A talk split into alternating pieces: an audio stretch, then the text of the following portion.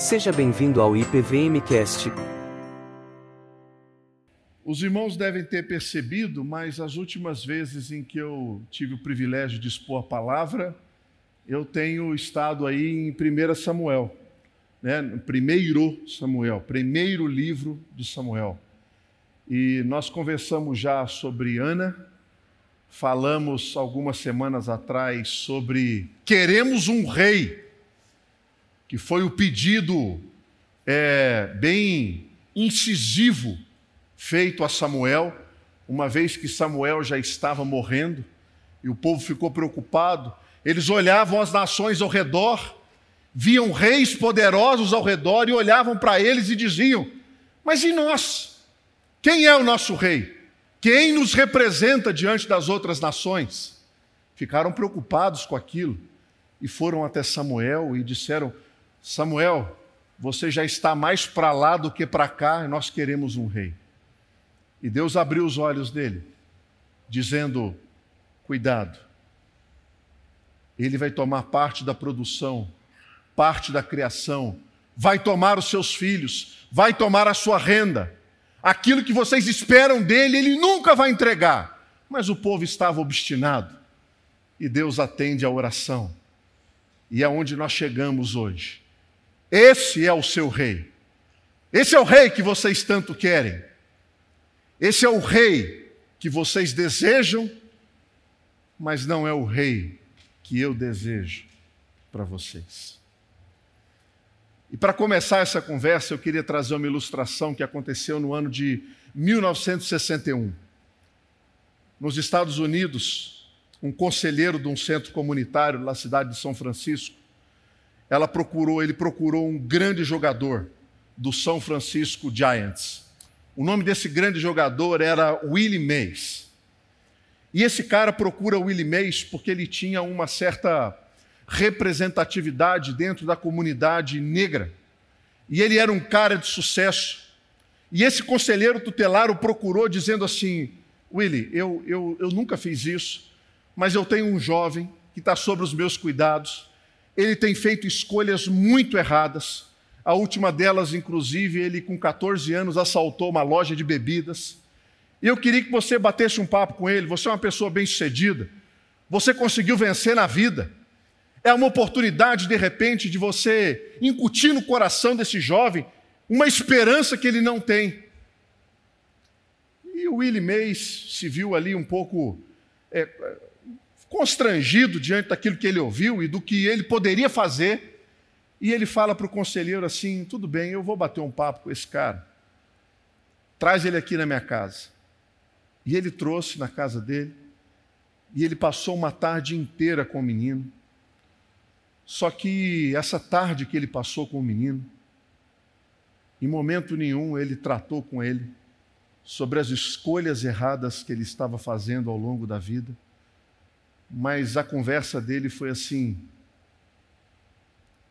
esses são os meus carros, esses são os meus relógios, esses são os meus anéis, esse é o meu guarda-roupa, essa é a minha casa, essa é a minha piscina e aquele menino recebeu a ideia de que um dia ele poderia ser muito famoso e muito rico. E esse menino chegou lá. No ano de 1994, ele era uma das grandes estrelas. O problema foi que no ano de 1994, esse cara, chamado O.J. Simpson, tem gente aí que já. Hum, matou a sua namorada e um amigo dela. No julgamento, Willie Mays foi convocado para tentar ser alguém que tinha ajudado O.J. Simpson. Só que a resposta que ele deu foi a seguinte: o meu relacionamento com ele foi um relacionamento estritamente profissional. Eu não tenho nada que eu possa dizer para avalizar o caráter desse cara. E quem viveu nos anos 90 sabe que O.J. Simpson era um cara simpático, famoso, charmoso, bonito, rico. Qual era o problema dele? Caráter. Caráter não se vê de maneira tão explícita. Caráter não é identificado por meio da roupa, do carro, do apartamento, dos relógios, das viagens que nós fazemos, temos ou deixamos de fazer e deixamos de ter. A qualidade mais importante de um líder não é o seu carisma, é o seu caráter. O livro de 1 Samuel é um livro que revela como Deus prepara um rei para Israel. No capítulo 1 e no capítulo 2, existe uma advertência muito grande. Porque Ana estava completamente insegura, infeliz e sem identidade. Lembram que ela tinha uma adversária na própria casa? E ela ora, e quando ela se levanta, ela se levanta uma nova mulher, mesmo sem ter recebido a disposição, ou mesmo sem ter recebido a resposta que Deus havia prometido. Nos capítulos 3 até o capítulo 7, Deus mostra para o povo que o mais importante de um líder é o seu caráter, é a sua integridade. E no capítulo 8, o povo clama a Samuel por um rei. O problema é que eles queriam um rei para exibi-lo para as nações, e aí a motivação errada do coração os conduziu a um pedido errado diante do Senhor. E no capítulo 9, Deus mostra para eles que o caráter interior é o que importa, não o carisma exterior. Então, no capítulo 9, a gente tem o verso 1 e o verso 2 que diz assim: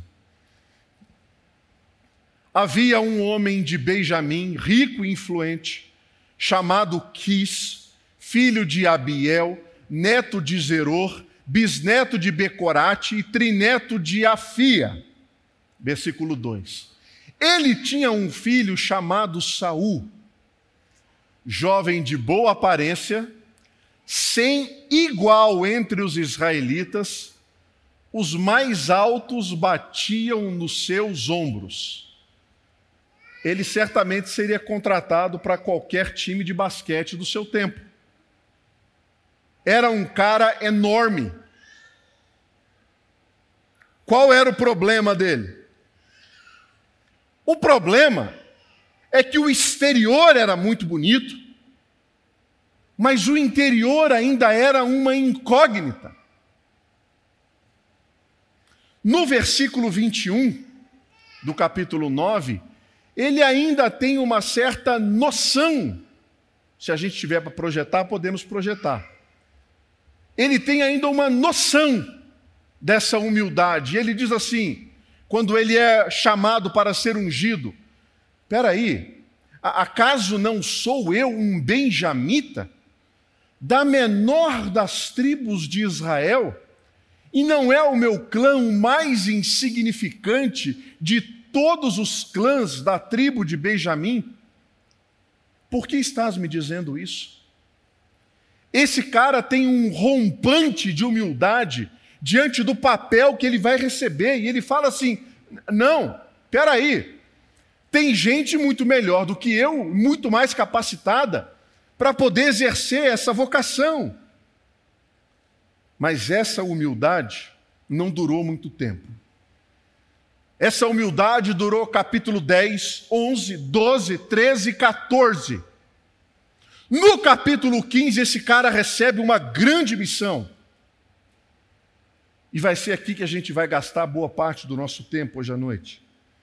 No capítulo 15, no versículo 1 e no versículo 2, ele recebe a sua, não primeira, mas a missão mais, ah, queria mais revelar o seu caráter. E ele diz assim: Samuel disse a Saul: eu sou aquele a quem o Senhor enviou para ungí-lo como rei de Israel, o povo dele. Por isso, Saul, escute agora a mensagem do Senhor. Versículo 2. Assim diz o Senhor dos exércitos: Castigarei os amalequitas pelo que fizeram a Israel, atacando-o quando saía do Egito. Um pequeno histórico aqui para a gente se situar. Quando Israel estava saindo do Egito, a caminho da terra prometida, ele estava com a sua defesa vulnerável. E eles foram alvos do, eles foram alvo do ataque dos amalequitas. E por 300 anos, os amalequitas atormentaram o povo de Israel. Faltava alguma coisa, vão invadir Israel. Faltava um pouco de ouro, vamos atacar Israel. Estamos sem algumas mulheres, vamos atacar Israel. Israel acabou sendo por 300 anos uma fonte, uma presa fácil de ataque dos Amalequitas. Só que chegou um dia em que Deus falou assim: acabou.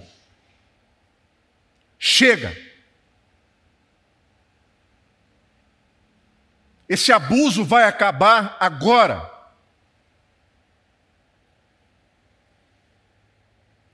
E aí vem um versículo um tanto quanto complicado, versículo 3.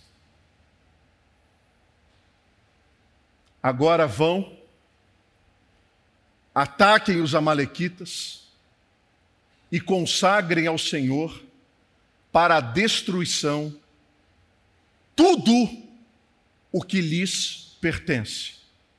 Não poupem, matem homens mulheres, crianças, recém-nascidos, bois, ovelhas, camelos e jumentos. A minha vontade já era ir para o versículo 4, mas aí você fica no versículo 3 e não vem comigo.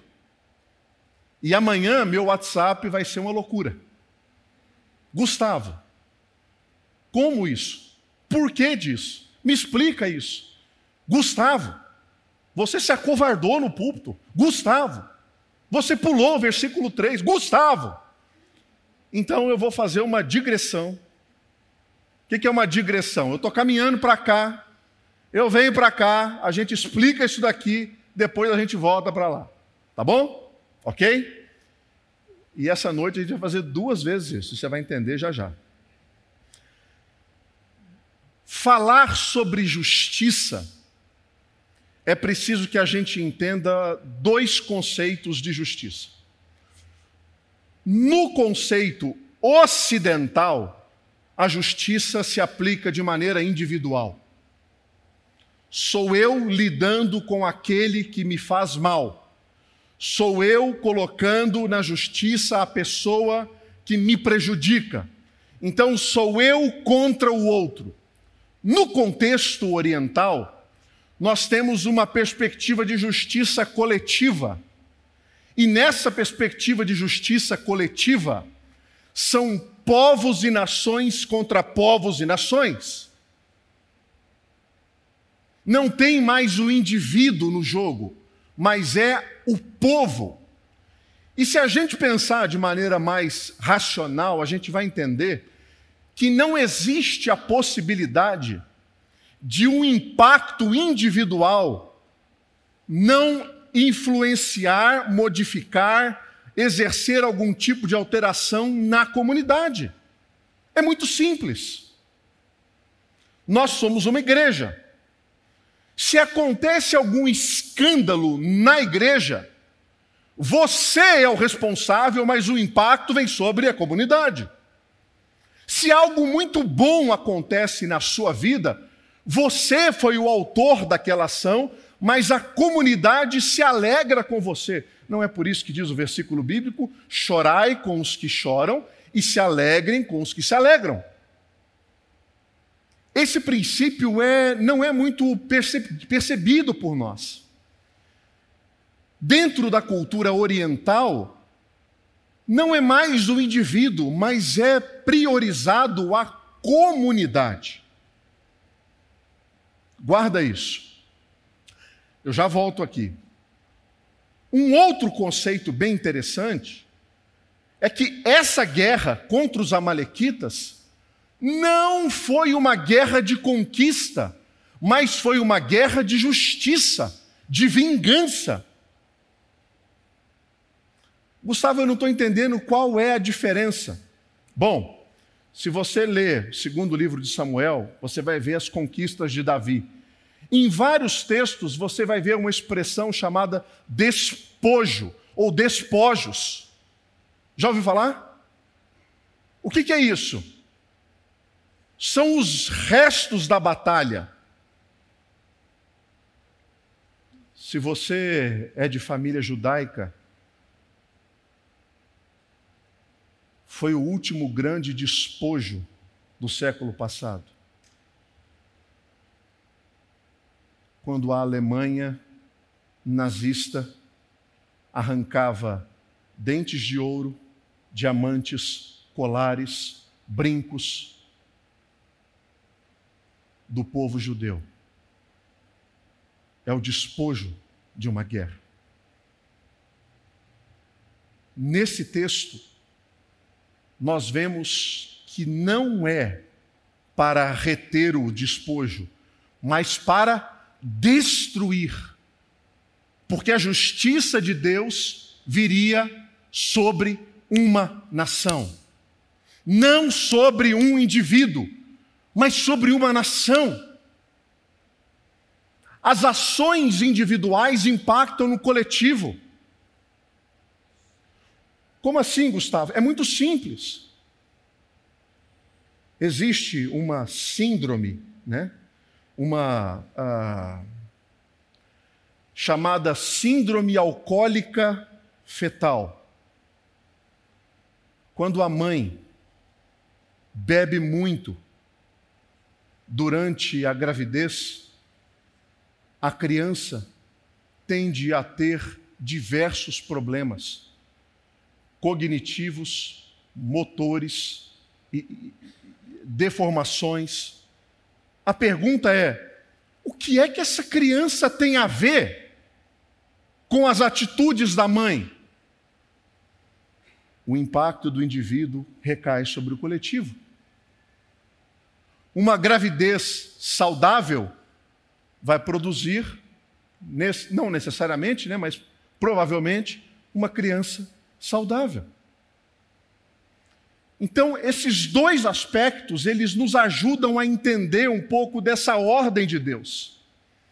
Era uma ordem de justiça por 300 anos de abuso contra o povo de Israel. E aí surge uma outra pergunta, que talvez seja um pouco mais complicada. Mas, Gustavo, são crianças, são recém-nascidos. O que é que eu faço? Bom, dentro da nossa estrutura teológica, nós cremos, cremos que é possível que isso seja uma ação de misericórdia de Deus com essas crianças, para que elas não reproduzissem o mau caminho dos seus pais e diante de Deus elas recebessem a salvação. E se Deus as tivesse apenas recolhendo mais cedo? Eu sei, é difícil de entender, mas essas são talvez as explicações mais aceitáveis dentro desse universo do Deus soberano que exerce justiça, e consegue ainda dar um traço de misericórdia por aqueles que são indefesos. Nós lemos um texto dizendo que ele tem prazer na misericórdia. Olha que interessante.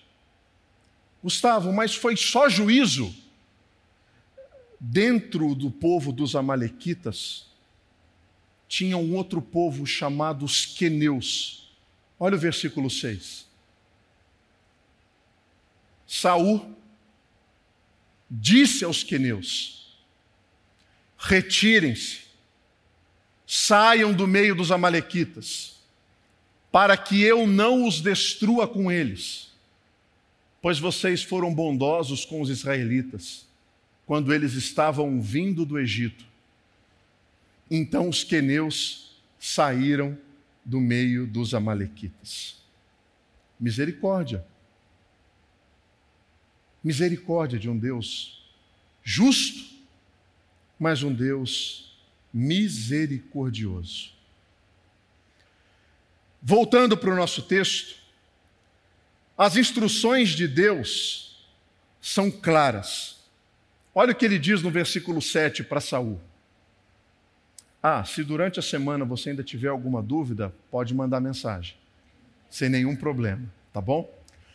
E Saul atacou os amalequitas por todo o caminho, desde Avilá até Sur, a leste do Egito. Oito capturou vivo Agag, rei dos Amalequitas, e exterminou o seu povo. Ele levou o rei vivo. Qual é a pergunta óbvia que a gente faz nesse texto? Por quê? O cara acaba de receber a ordem de Samuel dizendo: olha, você vai exterminar tudo, coloca um ponto final, acaba com tudo, não vai deixar nada. Nem o, o, cachorrinho pet querido, vai tudo embora. E o cara me deixa o rei. Parece aquelas histórias da Marvel, sabe? Do, do, do, do, do herói diante do inimigo, na hora de dar um fim, ele fala: Pera aí, eu vou fazer uma ligação para minha esposa. Por quê? Não é hora. É hora de acabar com a história. É hora de colocar um ponto final. É que Saul não estava preocupado em obedecer. Ele queria fazer desse rei a exposição da sua vitória e do seu nome. Imagina todos os anos ele andando com esse rei acorrentado no meio de Israel. Olha aqui, por 300 anos esse cara nos fez mal. Hoje ele está aqui caminhando, algemado, no meio do nosso povo. O desejo dele era que o seu nome fosse consagrado e escrever uma história do seu próprio nome.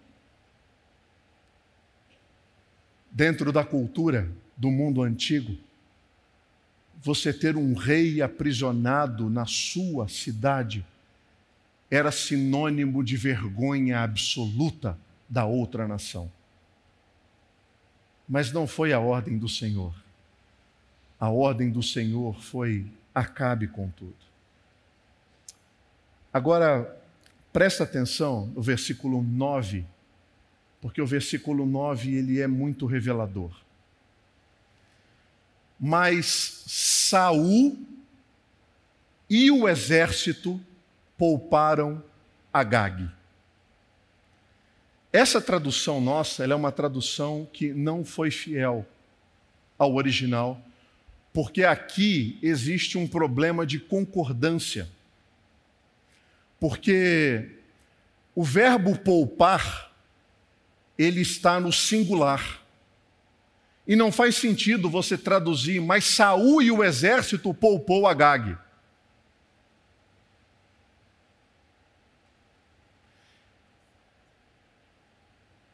Por que, que a nossa nota de tradução está no plural? Por um problema de concordância do português. Dentro da língua hebraica, isso não é um problema. Não tem nenhum problema de concordância aqui. Porque quando dois sujeitos são acompanhados de um verbo no singular, o verbo no singular está fazendo conexão com o primeiro sujeito. Quem é o primeiro sujeito da frase? Saul poupou Agag. Não foi uma escolha do povo, e a Ara diz povo, não foi uma escolha do exército, foi uma escolha do rei. Ele era o único que tinha o poder nas suas mãos de fazer o que fez. Nenhum outro tinha essa autoridade, somente ele. E ele fez. Mas ele poupa também o que?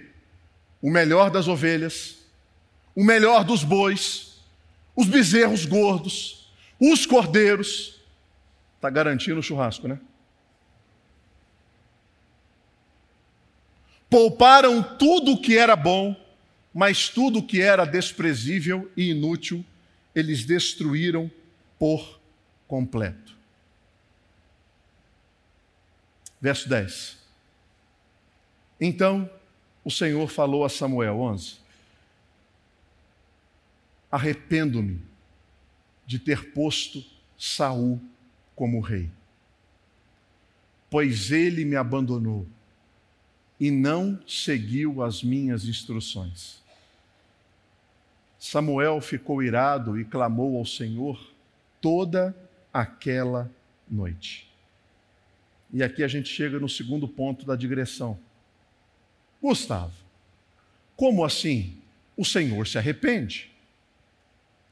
Que Deus é esse que comete um erro? Que Deus é esse que não sabia o que iria acontecer? Afinal de contas, o teísmo aberto tinha razão. O que é teísmo aberto? É uma visão teológica de que a história não está definida pelo Senhor, mas o futuro está em aberto. Existem muitas opções que nem o Senhor sabe, e por conta disso ele pode se surpreender.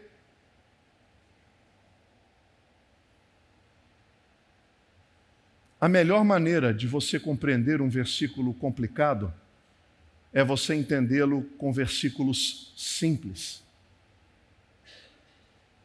Alguns versículos que podem nos ajudar a compreender. Será que Deus mesmo não sabe do que seria essa história. Salmo 139, versículo 4. Antes mesmo que a palavra me chegue à língua, lê para mim, tu já a conheces inteiramente, Senhor. Deus sabe. Lamentações 3:37. Quem poderá falar e fazer acontecer se o Senhor não o tiver decretado. Provérbios 16, 33. A sorte é lançada no colo, mas a decisão, leia comigo, a decisão vem do Senhor. Isaías 46, 9 e 10. Lembrem-se das coisas passadas das coisas muito antigas. Eu sou Deus e não há nenhum outro. Eu sou Deus e não há nenhum como eu. Desde o início faço conhecido o fim, desde os tempos remotos o que ainda virá. Digo, meu propósito permanecerá em pé e farei tudo que me agrada. E isso aqui eu citei quatro de pelo menos uma centena de versículos que falam sobre a soberania e os desígnios do Senhor. O próprio verso 29 do capítulo que nós estamos, 1 Samuel 15, diz assim: Aquele que é a glória de Israel não mente, não se arrepende, pois não é homem para se arrepender. Gustavo, como então a gente explica a utilização dessa palavra arrepender nesse versículo? A Bíblia e o Senhor utilizam de uma estrutura de linguagem chamada antropomorfismo, que é dar uma forma humana para a compreensão humana de sentimentos divinos, de questões que são divinas. É uma maneira de Saul entender que o mal que ele fez, aquilo que ele causou, trouxe ao coração do Senhor um sentimento de desgosto profundo por aquilo que foi feito. Não de desconhecimento profundo, mas de desgosto. Percebe? Então, dessa maneira, é possível a gente entender que a tradução arrepender-se, ela tem o sentido de provocar no homem o sentimento mais humano possível atribuído ao Senhor, não no sentido de erro, mas no sentido de desgosto. E assim, a gente fecha o segundo bloco teológico da noite e voltamos para o nosso texto. Qualquer dúvida, à disposição de vocês durante a semana. Versículo 12. De madrugada, Samuel foi ao encontro de Saul. Mas lhe disseram: Samuel, Saul foi para o Carmelo, onde ele ergueu um monumento em sua própria honra. E depois ele foi para Gilgal. Samuel então segue para o acampamento do exército onde Saul estava celebrando a sua vitória. E quando Samuel se aproxima do acampamento, disseram para Saul que ele estava chegando. E nesse momento, Saul se vê num grande problema. Porque ele tem algum nível de percepção do que ele havia feito. Me parece que há algum nível de constrangimento, porque Saul acabou erguendo um, um, um monumento ao seu próprio nome. A gente não sabe se no alto do monumento ele colocou uma placa dizendo assim: Eu sou o cara né? Ou o pai tá on. A gente não sabe. O que, que ele botou lá, né? Para os mais antenados em série, e de repente ele escreveu lá Better Call Saul. A gente não sabe, né? É, o que que ele, que, que ele colocou naquela placa lá? Mas gerou algum tipo de, de constrangimento ali, né? E ele agora ia ter que lidar nessa conversa com Samuel. Versículo 13. Quando Samuel o encontrou, Saul disse: O Senhor te abençoe. Eu segui as instruções do Senhor. Mas você imagina, imagina. Samuel já era um cara idoso, de muita paciência. Se fosse Pedro, a gente sabe o que Pedro faria. Mas Samuel tinha mais paciência. E o versículo 14, Samuel, parei, porém, perguntou: Uai, uai, uai é meu, né? Uai. Que balido de ovelhas é esse que eu ouço com os meus próprios ouvidos? Que mugido de bois é esse que eu estou ouvindo? Saul é pego aqui em flagrante. Olha para mim. Todos nós, em algum momento da vida, seremos pegos em flagrante por conta de algum pecado que a gente cometeu. E o que a gente faz exatamente em seguida, quando nós somos pegos em flagrante, é questão de vida ou morte. É o que revela de fato o seu coração, a sua devoção a Deus, o seu compromisso com o Evangelho. E o que é que esse cara faz?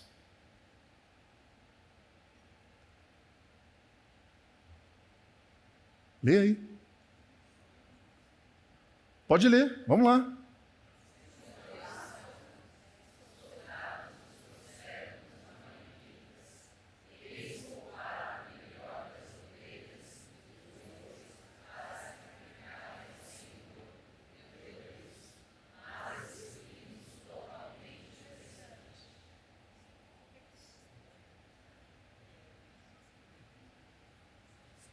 O verso 9 já revelou para a gente quem é que poupou, né? Fez a conexão aí? Fez? Quem tinha poder para poupar? Saul. Ele era o cara que tinha autoridade para poupar. Mas quando Samuel o põe na parede dizendo, cara, eu estou ouvindo esse barulho de bicho que não era para ouvir. Aí a síndrome do Éden, ela vem à tona. Qual é a síndrome do Éden? A mulher que tu me deste foi a serpente. Eu não fui, foi alguém. Eu não sou. Alguém é culpado que não, que não sou eu. E essa percepção revela que esse cara não tem caráter. Você culpar um inocente e não assumir a sua culpa é a revelação máxima da falta de caráter de alguém. Atribuir a culpa para um inocente. Agora, o, o ponto mais complicado dessa história é que é muito possível nós utilizarmos de um subterfúgio para maquiar a maldade do coração.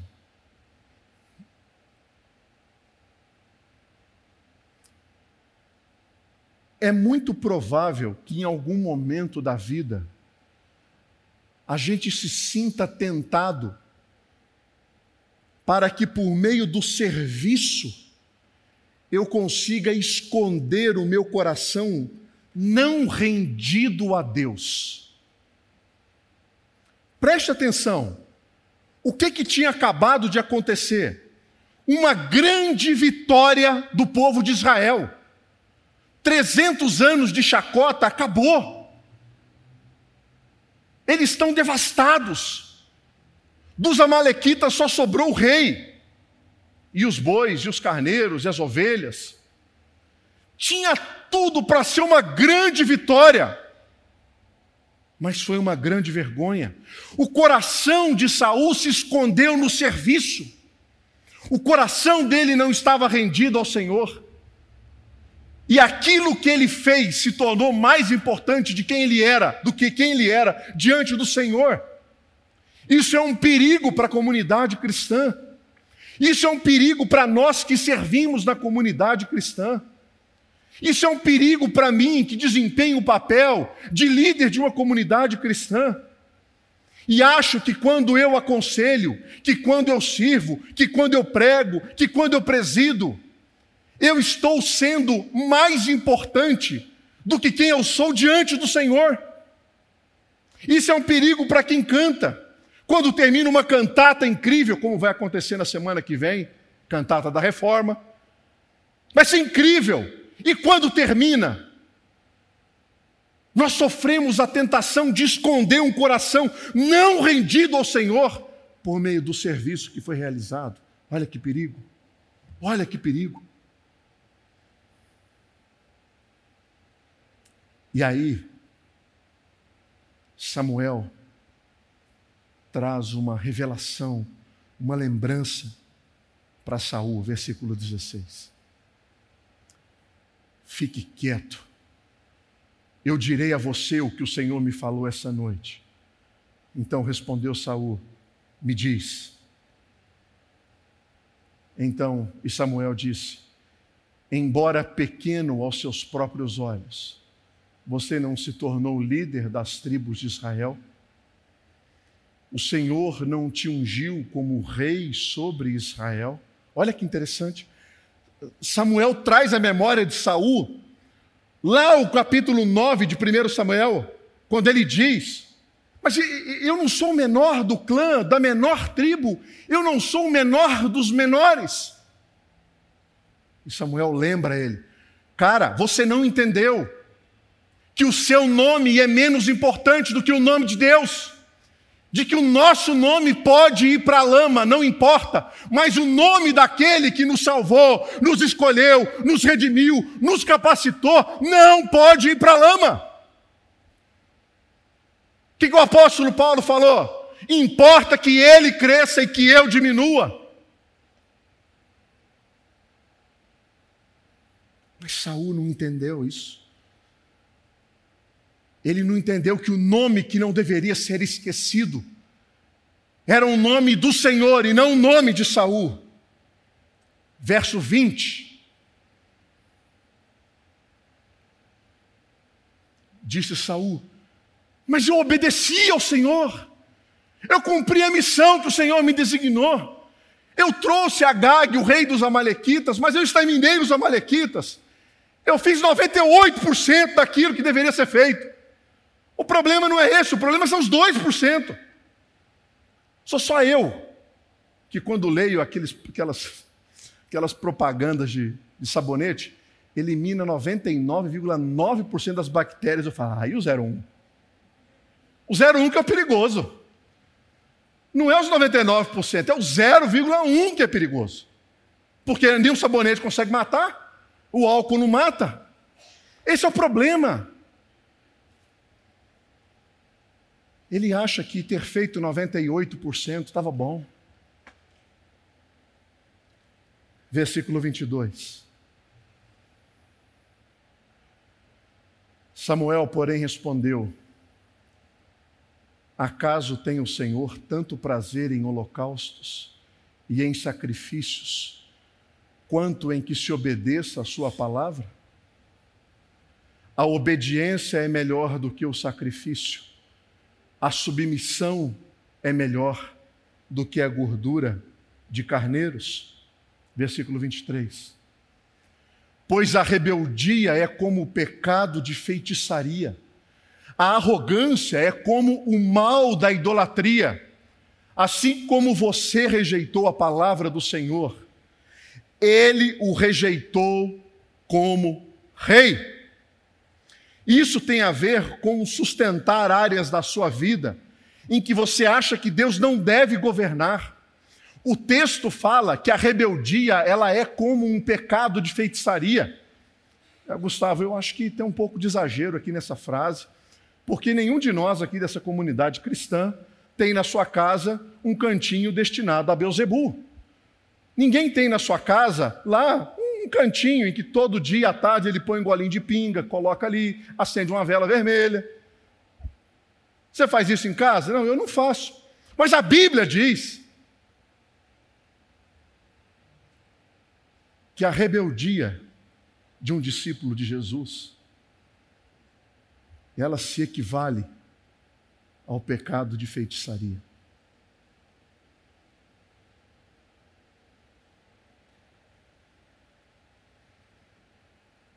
Existem cristãos que são bem engajados na comunidade em que frequentam.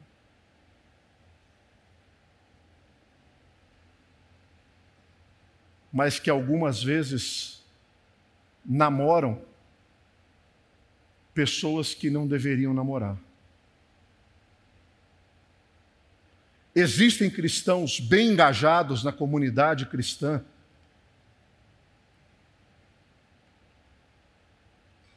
que no sábado à noite frequentam programações, sábado de tarde frequentam programações, sábado de manhã trazem os seus filhos para programações, vêm no domingo pela manhã no culto, participam da escola dominical, estão engajados dentro de um pequeno grupo, fazem parte da comunidade cristã, mas estão se deitando com quem não deveria se deitar.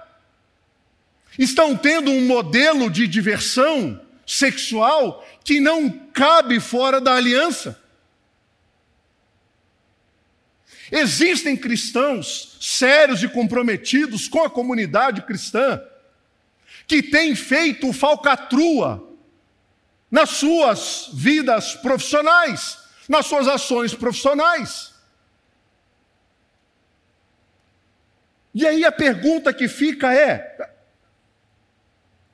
Será que Deus não é suficiente para entrar nessa área da sua vida e te dar satisfação conforto, segurança, confiança, identidade? Ou você precisa mesmo desse rei assentado no seu trono? Ou você faz tanta questão de reafirmar a sua identidade nas coisas em que Jesus não pode reinar na sua vida?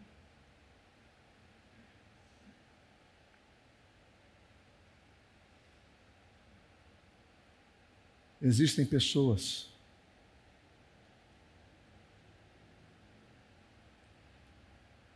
envolvidos na comunidade cristã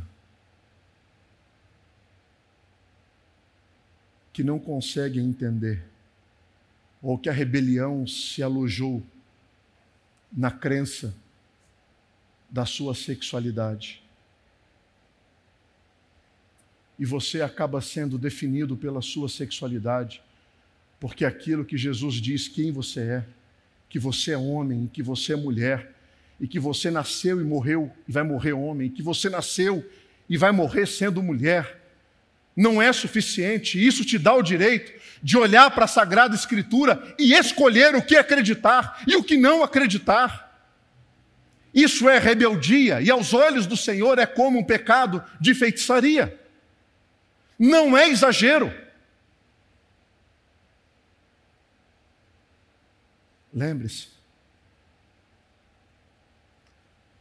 Toda área em que Jesus não governa no seu coração, ali vai se estabelecer um novo Deus no seu coração. Toda área em que Jesus não exerce o domínio, o domínio está sendo exercido por outro Deus no seu coração. E isso é feitiçaria. Cuidado. Olha o que acontece em seguida, versículo 25. Agora, eu te imploro, perdoa o meu pecado e volta comigo para que eu adore ao Senhor. Cara, Saul, ele é muito esperto. Ele dá um baile nos políticos do nosso país, um baile. Porque quando ele ouve a sentença do abandono de Deus no reinado dele, o que o preocupa não é o abandono de Deus, mas é a reputação que ele construiu ao longo do seu reinado. Porque a fala dele é: Samuel, vem comigo, porque se o profeta estiver comigo, ninguém vai se opor a mim, ninguém vai duvidar do meu caráter, ninguém vai duvidar do meu poder, ninguém vai duvidar do meu reinado. E ele não falou assim: Vamos, nós vamos adorar juntos. Você toca um corinho, eu leio um texto da palavra e a gente adora junto. Não é isso. O povo de Israel tinha vencido uma guerra. Voltar para Israel com o profeta significa erguer um louvor de gratidão a Deus. Sabe aqueles cultos incríveis? É isso que Samuel queria. Ele, é, é isso que Saul queria. Ele, Samuel, o exército, Estamos ali, o profeta representando o rei, o escolhido. A reputação está sendo preservada. Esse cara é muito esperto. Ele é muito esperto. Só que aí Samuel dá uma cajadada. Samuel, contudo, lhe disse: Eu não volto com você. Você rejeitou a palavra do Senhor o Senhor o rejeitou como rei de Israel, até o 28. Quando Samuel se virou para sair, Saul voa na roupa dele, rasga a barra do manto dele, e Samuel disse assim: O Senhor rasgou de você hoje o reino de Israel. E aqui vem a frase que mata o cara que está preocupado com a reputação e ele vai entregar a alguém que é melhor do que você. Não, não é possível. Não é possível que tenha alguém melhor do que eu. E a partir desse momento, esse cara vira um obstinado para saber quem era melhor do que ele.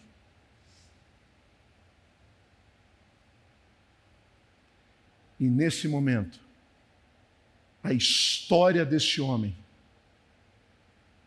é ladeira abaixo. Um abismo chama um outro abismo. Esse é o seu rei. Israel, esse é o seu rei.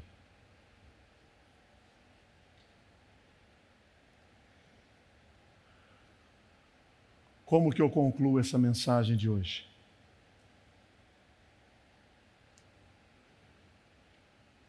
Nós vivemos numa época em que a imagem é tudo.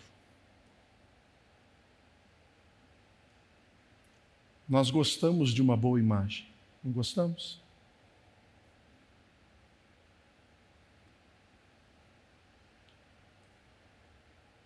Eu cresci na época da TV preto e branco, daquela que tinha uma tela de acrílico azul, verde, amarelo, vermelho, na frente da TV preto e branco para a TV ficar colorida.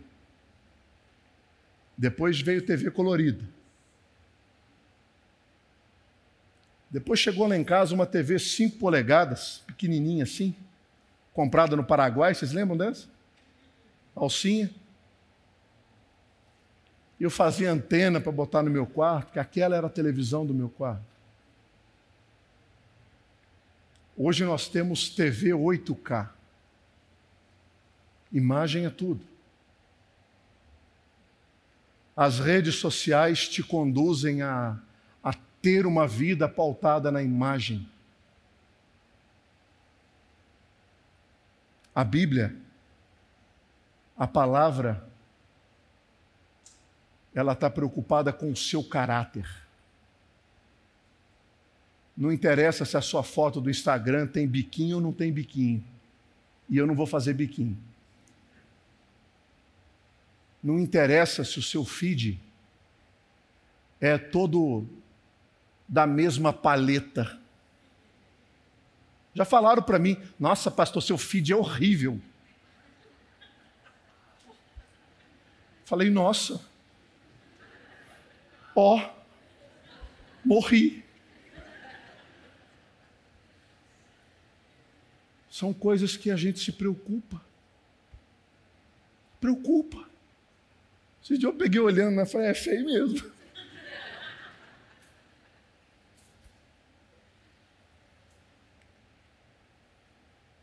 Existe algo mais profundo a ser observado por nós? Porque no dia do julgamento final, não vai ser a palheta do meu feed que vai ser avaliada.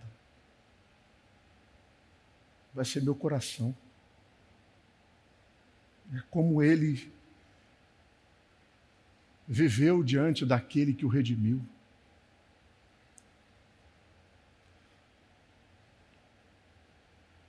O homem que substitui Saul era menor que ele, mais fraco que ele, mais feio que ele, mais insignificante que ele,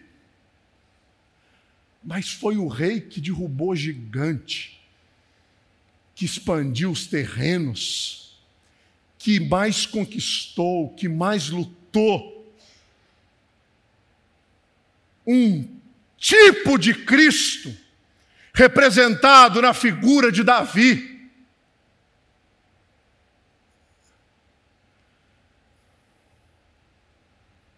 A Bíblia não se preocupa com beleza, senão Jesus viria o homem mais lindo do mundo. Isaías fala que ele não tinha beleza, nem formosura, porque a preocupação dele era fazer a vontade do Pai, não era preocupar com a sua reputação. E você? Qual é a sua preocupação? Cuidado,